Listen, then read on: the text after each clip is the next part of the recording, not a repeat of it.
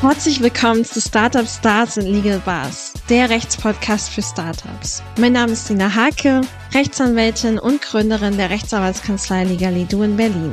In diesem Podcast geht es darum, dir als Gründerin oder Gründer alle Rechtsthemen rund um Startups näher zu bringen und dir hoffentlich so den Zugang dazu zu erleichtern. Also, lass uns loslegen.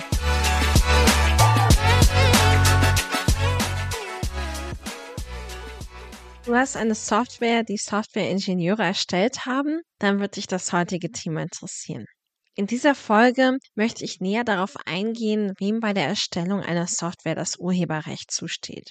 Stell dir vor, du arbeitest an einer neuen Software, die im Mittelpunkt deines Unternehmens steht. Du hast bereits Kontakt zu potenziellen Kunden aufgenommen, die Interesse an deiner Software haben, aber kleiner Haken, ist dabei, dass der mit dir befreundete Softwareentwickler in freier Mitarbeit die Software erstellt hat.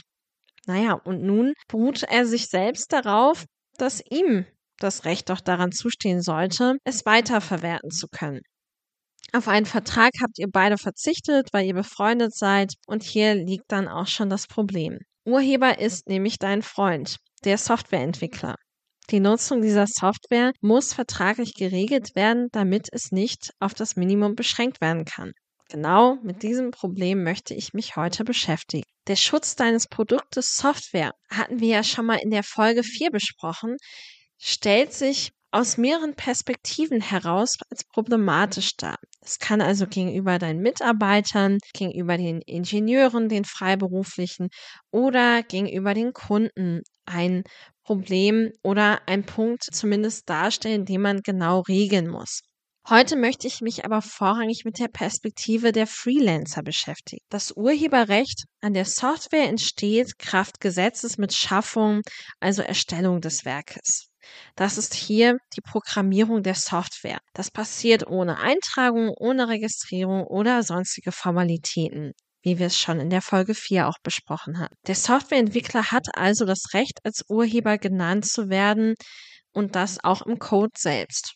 Und dadurch, dass Urheber immer derjenige ist, der das Werk geschaffen hat, ist es auch so wichtig, eine vertragliche Regelung darüber zu treffen. Nämlich eine vertragliche Regelung über die Nutzung und Verwertung dieses Urheberrechtes zwischen dem Freelancer und dem Unternehmen. Die rechte Einräumung im Rahmen eines Arbeitsverhältnisses und die Vermutung, dass der Arbeitgeber alle vermögensrechtlichen Befugnisse an der Software innehat, kommt nämlich gerade bei Freelancern nicht in Frage. Gesetzliche Vermutung nach 69b des Urhebergesetzes, die für Arbeitsverhältnisse greift, gilt also bei freien Mitarbeitern oder Freelancern eben gerade nicht. Sämtliche Nutzungsrechte stehen also von Gesetzes wegen ausschließlich dem Freelancer als Urheber zu. Falls es also dazu keine vertraglichen Vereinbarungen mit einem nicht angestellten Programmierer gibt richtet sich der Umfang der Rechtseinräumung dem mit dem Dienst- oder Werkvertrag verfolgten Zweck. Das bestimmt sich nach einer sogenannten Zweckübertragungstheorie des Urheberrechts. Man geht dabei davon aus, dass der Softwareentwickler, also der Urheber, ein Nutzungsrecht nur in demjenigen Umfang einräumen will, den der Vertragszweck unbedingt erfordert. Im Zweifel steht dem Auftraggeber also in der Regel nur ein einfaches, nicht übertragbares, unkündbares Nutzungsrecht zu. Er wird die Software daher ausführen können. Zweifelhaft ist aber dabei schon, ob er die Software bearbeiten oder vermarkten kann. Als Auftraggeber hast du also stets ein ausgeprägtes Interesse daran, in einem gesonderten Vertrag die Rechteeinräumung klar zu definieren und dir die Nutzungsrechte an dem zu erstellenden Werk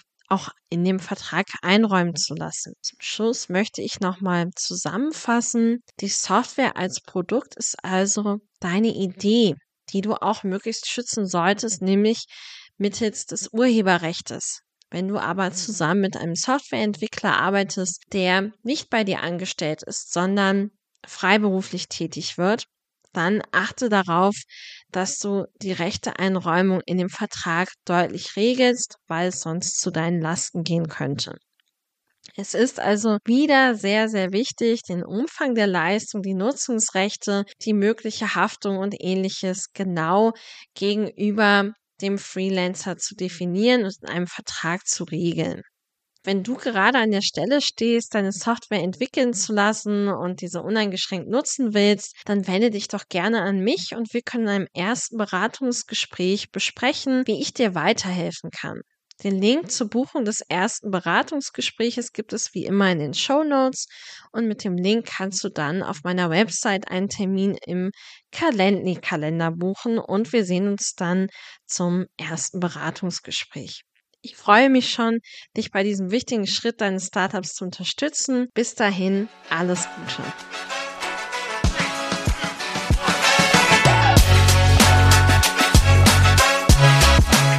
Danke, dass du heute dabei warst.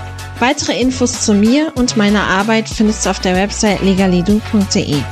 Wenn du selbst Gründerin oder Gründer bist und gerade mit diesem Problem zu kämpfen hast, dann buch dir doch gerne einen Termin für ein erstes kostenloses Beratungsgespräch auf meiner Website, um zu erfahren, wie ich dir im Einzelnen weiterhelfen kann. Ich freue mich, wenn du auch in der nächsten Folge mit dabei bist. Bis dahin, denk immer dran, dream big, start smart and stay legal. Bis dahin, alles Gute.